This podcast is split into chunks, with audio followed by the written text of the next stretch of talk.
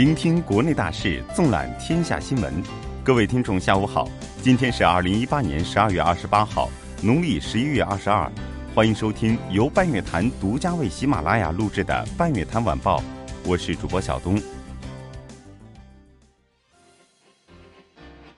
国内方面，政治领域，中共中央政治局召开会议，审议《中国共产党政法工作条例》，中共中央总书记习近平主持会议。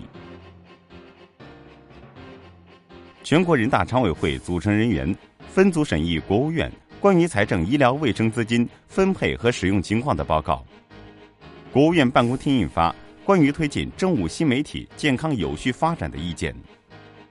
商务部新闻发言人表示，目前中美经贸团队始终保持密切沟通，双方已经做了一月份面对面磋商的具体安排。民政部等七部门联合出台关于做好村规民约。和居民公约工作的指导意见，提出到二零二零年，全国所有村社区普遍制定或修订，形成务实管用的村规民约、居民公约。人力资源社会保障部、应急管理部印发《国家综合性消防救援队伍消防员招录办法》试行。国家统计局发布数据，一月至十一月，全国规模以上工业企业利润同比增长百分之十一点八。增速比一至十月份放缓一点八个百分点。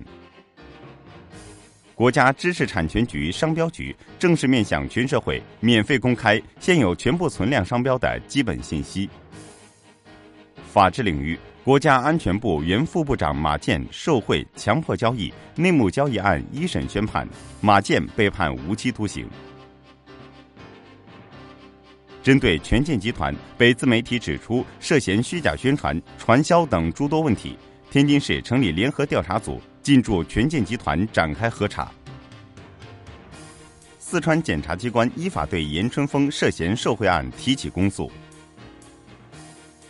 深圳警方通报女童被殴打视频事件最新进展，虐童父母被采取刑事强制措施，视频发布人被行政处罚。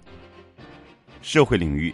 北斗三号基本系统已完成建设，于二十七日开始提供全球服务。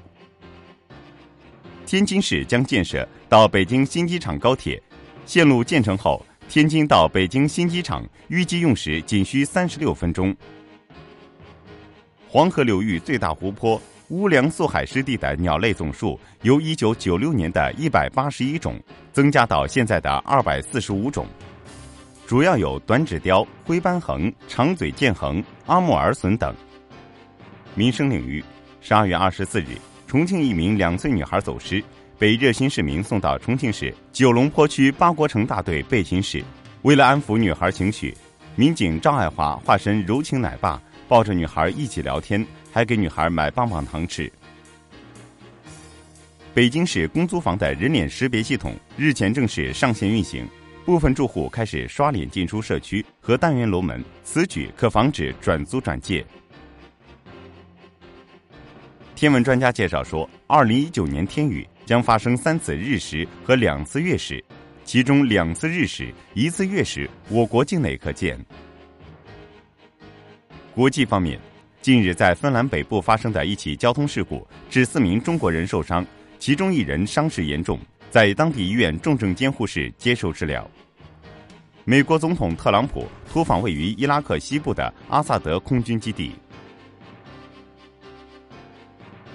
伊拉克政府新闻处发布消息称，由于安排伊拉克总理麦赫迪与突访伊拉克的美国总统特朗普的会晤有分歧，导致会晤取消。乌克兰总统波罗申科宣布，十一月二十六日开始。在乌部分地区实行为期三十天的战争状态正式结束。以上就是今天半月谈晚报的全部内容，感谢您的收听。